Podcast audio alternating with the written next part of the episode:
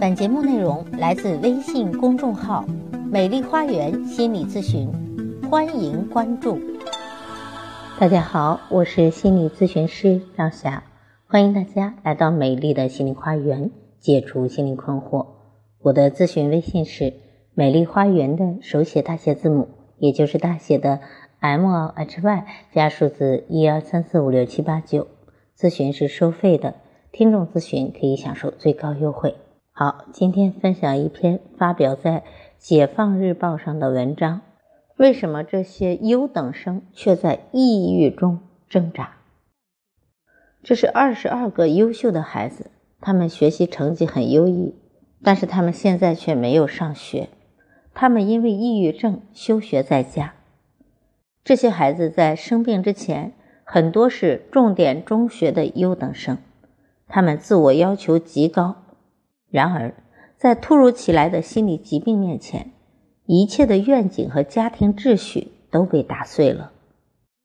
父母的诉求只剩下希望孩子做一个快乐的普通人，而在抑郁中挣扎的孩子对父母说：“爸爸妈妈，我希望你们能做你们自己，做一个最真实的中年人。”在过去休学的半年间。让家中的钢琴再无声响，是十三岁的谭健对于母亲最直接的反叛。因为弹钢琴是由名校博士毕业的母亲安在他身上的高尚志趣。在一个以因心理疾病休学少年疗愈为目的的亲子共训营的现场，共有二十个因为中度、重度抑郁症等。等精神疾病休学在家的青少年及其父母都参与，而这只不过是青少年精神疾病患者现实处境的冰山一角。十一月二十一日，共训营的第二天上午的课堂，黑压压的坐满了家长，却很少见到孩子。孩子在哪儿呢？父母们平静的解释。他们还在睡，还没起床。晚起之所以被谅解，因为这属于孩子们的病态表征，也是抗抑郁药物的副作用。下午来听课的孩子渐渐多了，可是他们听了一会儿就走开了，就像中学课堂里坐在最后一排捣蛋的孩子。而这些孩子在病前大多是重点中学的优等生。他们的自我要求是极高的。十九岁的韩青在分享环节自称自己是一个逃兵。他来杭州入住后的第一天，一家人打算到浙江大学学生食堂吃饭。距食堂不到一百米时，他扭头逃走。他说：“我没有办法走进去。”原本成绩优秀的他，现在已经休学三年了。他始终放不下考个好大学的念头，因为这种灰心，他不久前吞服安眠药，试图自杀。另外一位同学，他叫袁冉冉，他被父亲喊起床后，百无聊赖地坐在青旅客厅的最后一排沙发上，用宽大的外套罩住了双手。他自己悠悠地说：“我暴食了一个月，重了十公斤。”他的语气猎奇。仿佛在说一个与己无关的笑话。这位明艳的女孩患有严重的进食障碍，因为失恋而暴食，又因为暴食而担心发胖而产生了抑郁和焦虑情绪。晚餐时间，父亲老袁总是热情动员女儿陪他去吃饭，一旦女儿拒绝，他就陷入焦虑，因为女儿午夜可能躲在无人的角落暴食。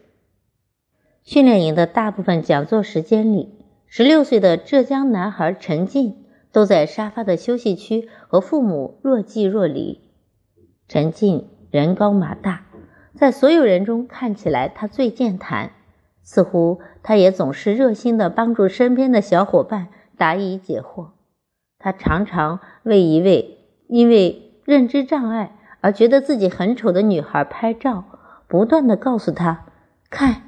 你多好看，陈静自己说：“我觉得我没有问题，但是我妈觉得我有很大的问题。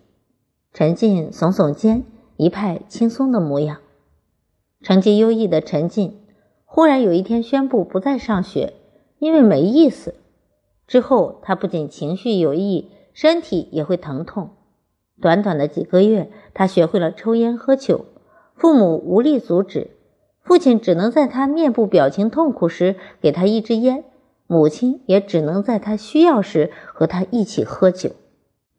在突如其来的心理疾病面前，家庭的秩序变得渺小。另一个孩子，十六岁的万言，曾经遭遇过校园暴力。甚至有位男同学曾经把他逼到厕所墙角之后，伸出小刀对着他的脖子。糟糕的情形持续到万言念初二的时候，他再也无法走进学校了。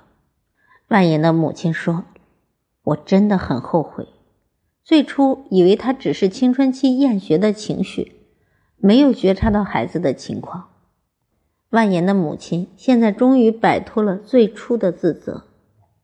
这位母亲直至女儿休学，都以为是女儿的青春叛逆心理。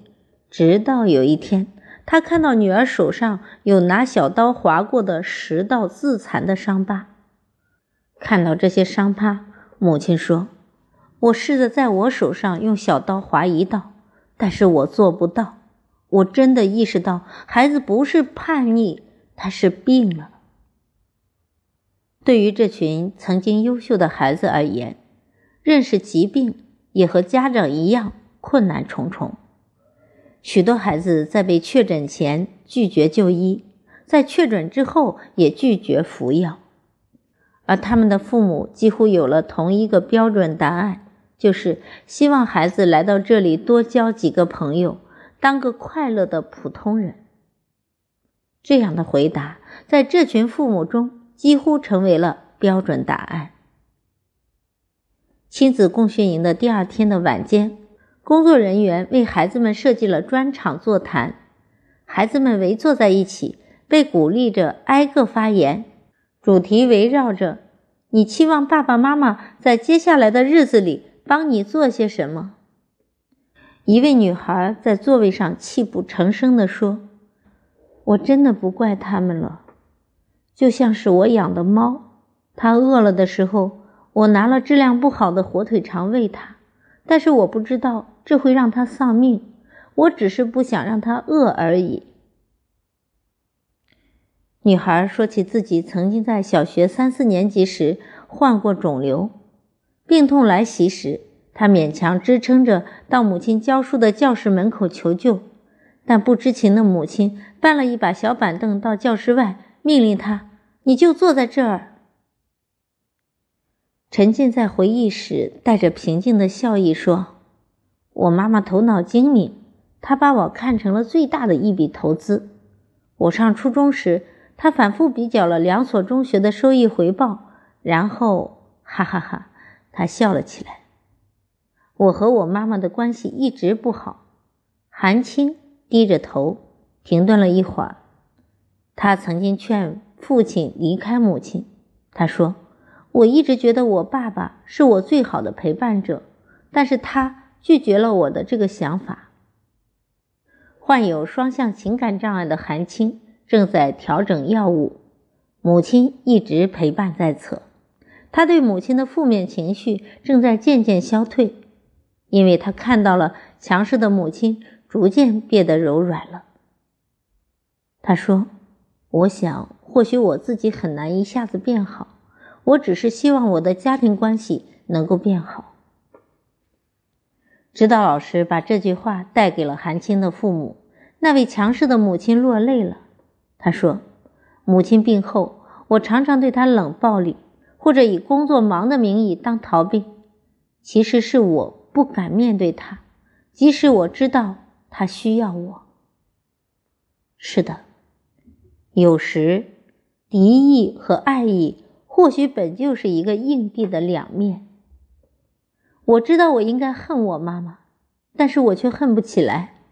我变成了现在的样子，无论是好的还是坏的，都因为她。这个是从小跟着母亲在美国长大的谈谈。他回国之后就读于北京最好的中学之一，成绩保持在年级前二十名。他擅长钢琴、歌剧，有上千本的图书阅读量，在同学眼里，他是一个完美人设。而谈谈却说，因为母亲，他没有了童年。他说，他是名校的博士后，他踌躇满志，却有很多的遗憾，而我就是他消除遗憾的工具。而且在我病后，我妈妈无坚不摧的权威形象被他自己亲手毁掉了。他的妈妈变得无所适从，这是谈谈更加恐惧的。共训营里有一位人高马大的男孩，他在发病时特别爱去超市的儿童玩具柜台，这是他唯一的快乐记忆，源自于幼儿园时期。自从父亲接管教育大权之后，他嘴里只有一句：“考不上清华北大就是社会渣子。”男孩在中考前的一个月向母亲求救。他说：“如果爸爸再来看我做数学题，我一个字也写不下去了。”一名因为认知障碍而觉得自己很丑很胖的漂亮女孩，她之所以得了认知障碍，就是因为一直盘旋在她脑中的是童年时她母亲对她说的“你是个胖姑娘”的日常调侃。所以到现在，虽然她很漂亮。但是她依然觉得自己很胖、很丑。另一名患有双向情感障碍的女孩，她的记忆依旧清晰的记得，在三岁时，因为她惹怒了母亲，被反锁在阳台上，直到她假装晕厥才被放出去。童年时，父亲常常在公共场所把她打倒在地，周围的人里三层外三层的围着。他说。我永远都无法原谅他们，这就是我想对父母说的。女孩说完，低垂着头。志愿者递来纸巾，她拒绝了，坚持说自己没有眼泪。一线的教育工作者梁辉说：“善待学生，敲打和鞭策家长，才是家庭教育中普遍缺失的救赎方法。”面对这些遭遇挫折的孩子，如何去纠正他们、救赎这些孩子呢？接纳和改变已经成为这些家长的高频词汇。毕竟家庭的环境出错了，孩子病了。然而，纠正的道路并非尽能如愿。共训营进行了一半，一位母亲依旧无法把女儿请出房间。孩子们都相约去逛街了，他的女儿还在房间里昏睡。像往常一样，他遛弯、跑步、深呼吸调节情绪，再度请女儿起床，而女儿的拒绝又将他打回谷底。学国学、健身，他几乎常变，但依旧陷入死循环。他的和颜悦色，而女儿却愤怒反抗。他强行调节焦虑情绪。这位母亲找志愿者周峰聊天，陪伴经验丰富的周峰提出了他意想不到的观点。他说：“你的和颜悦色其实并不是放下，而是焦虑。”周峰找这位母亲的孩子聊天，发现孩子表达活跃，却在母亲介入聊天时迅速的萎靡，一言不发。周峰给出的建议是，在孩子成长的路上，母亲需要进一步的撤退。当晚，这位母亲主动的告诉女儿：“从今天开始，你服药，我不再递给你了。”女儿欣然接受，并在当晚弄清了药物资料。服药自主权下放之后，这位母亲惊喜地发现女儿变了，却还是要和小伙伴参加次日的集体活动。尽管第二天女儿没有兑现承诺，这位母亲依然觉得这是好的开头。放手与否的矛盾几乎如影随形。在餐厅里，韩青主动提出想要负责点菜，母亲愉快的一口答应了。但韩青说出的好几个菜名都被母亲否决了。用餐时，韩青的母亲主导着各个餐盘的摆布，还勉力往韩青碗中送去她觉得有营养的菜。可是韩青被其中一块辣椒呛到咳嗽，母亲变得慌乱了。陈静的母亲方杰也自称不焦虑了，因为孩子已经好转。陈静的情况最糟糕时，曾经一次母子争吵之后，大喊出了一声：“我要杀了你！”一家人在无可奈何之际铤而走险，顺应陈庆的心愿，让他搬出去独自居住。父亲在获得他允许的前提之下，照顾他的起居。母亲偶尔探望，夫妻俩从不在那里过夜。陈静外出独自居住的四个月里，方杰报名了学习心理学课程。终于有一天，陈静开口说想搬回家里住了。方杰记得一个儿子归家之后的画面，母子俩平静地并排坐着喝酒。儿子突然说：“妈妈，不知道为什么，我极度缺乏安全感。”方杰心痛而欣慰，起码他重新成为了儿子情绪的出口。然而，方杰的内心或许没有自己所想的那样无懈可击。共训营的最后一天下午。陈静消失了，方杰打不通孩子的电话，好不容易接通了，孩子懒懒地说：“我在吃饭，我希望一个人安静。”方杰说：“早点回来。”电话挂断之后，方杰询问下得知，昨晚的交流会，陈静或许是因为某个孩子的发言引起共鸣而情绪波动，上半身不住的站立。听罢。方杰和爱人决定去找孩子，确认孩子无恙之后，悄悄折回。为人父母的尺度，对于这二十个家庭而言，是需要精准拿捏的话题。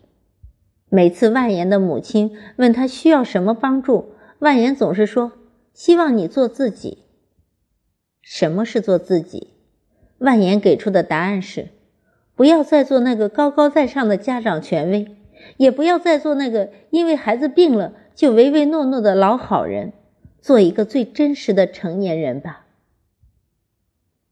今年，韩星独自去成都参加了一个实验性的复学计划。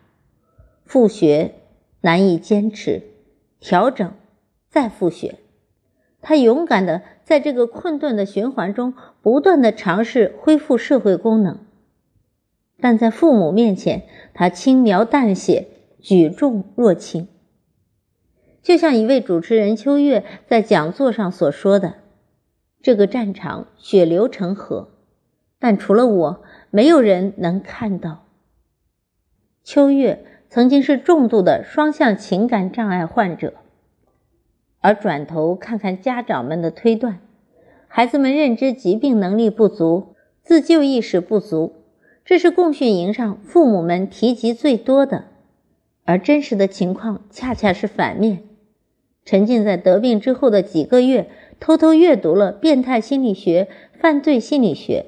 他知道对人友好的他，对待生活的恶意究竟从何而来。韩青和万言也在尝试着寻求认知行为疗法等自我解救的道路，在某种意义上。家庭给予的最好帮助，或许仅仅是陪伴者本来的含义。而袁然然又失踪了。回青旅时带着好几件新衣服，他和老袁解释，这件是给老妈的，那件是给外婆的。老袁看着女儿，这次没有责备，虽然这又是一次女儿释放压力的疯狂购物。但这是他难得的一次为家人来采集衣物。跟共训营结束还有一天时，袁然然打算提前撤退。这次他没有不辞而别，他告诉了父亲老袁，希望父亲和他一起回家。老袁尊重了女儿的想法。临走前，老袁摸着女儿的头，玩笑似的说：“早知道女儿会因为失恋发展出心理问题。”就应该教教她该怎么恋爱，而不是一直补文化课。二十个家庭之中，另一对父女组合是谈谈父女。有人问起他母亲为什么没有来，他的答案是：妈妈工作太忙了，他也很难因为参与这样的活动而被改变。事实上，在共训营结束的前晚，从未在群里发言的谈谈母亲写下了一段长长的话。他说：“我很高兴孩子能利用这个机会有个情绪的出口，有一个共同的场合去释放自己的攻击性。我愿意成为我女儿攻击和推倒的目标，只有推倒才能够重建。”这位未曾谋面的母亲道出了缺席的真实原因。他觉得自己仍有控制孩子的心理，因此自发远离孩子。父母和子女彼此多一些信任，究竟会怎样呢？万言的妈妈在女儿病后开始追星了。她追的是五十岁的郑伊健。她带着女儿一边四处求医，一边在各个城市机场。体验粉丝接机，女儿也常常帮母亲在所在的粉丝团里发布推文。母女俩把看病的过程视作游历。课程的最后一天，陈静破天荒的早起了。他见到记者，欢喜的伸出手，想要去击掌。课程结束之后，陈静对父母提出，想在杭州再逛逛。等父母回家一天后，他也顺利的归家了。母亲方杰在群里留言：“返程时其实已经没有票了，我们在家坐立难安。但陈进顺利地说服了火车站层层关卡的检票人员上车补票，看来他比我们想象中要强大很多。”共训营结束三天之后，陈进又独自出发去湖南听张嘉佳的讲座了。孩子告诉母亲。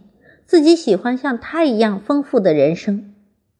那一刻，方杰坚信，我的孩子不是病人，只是需要更多的时间去探寻生命的意义。我要慢慢走，陪他看看风景。泰戈尔说：“你的负担将变成礼物，你受的苦将照亮你的路。”希望这些孩子最终能够找到自己。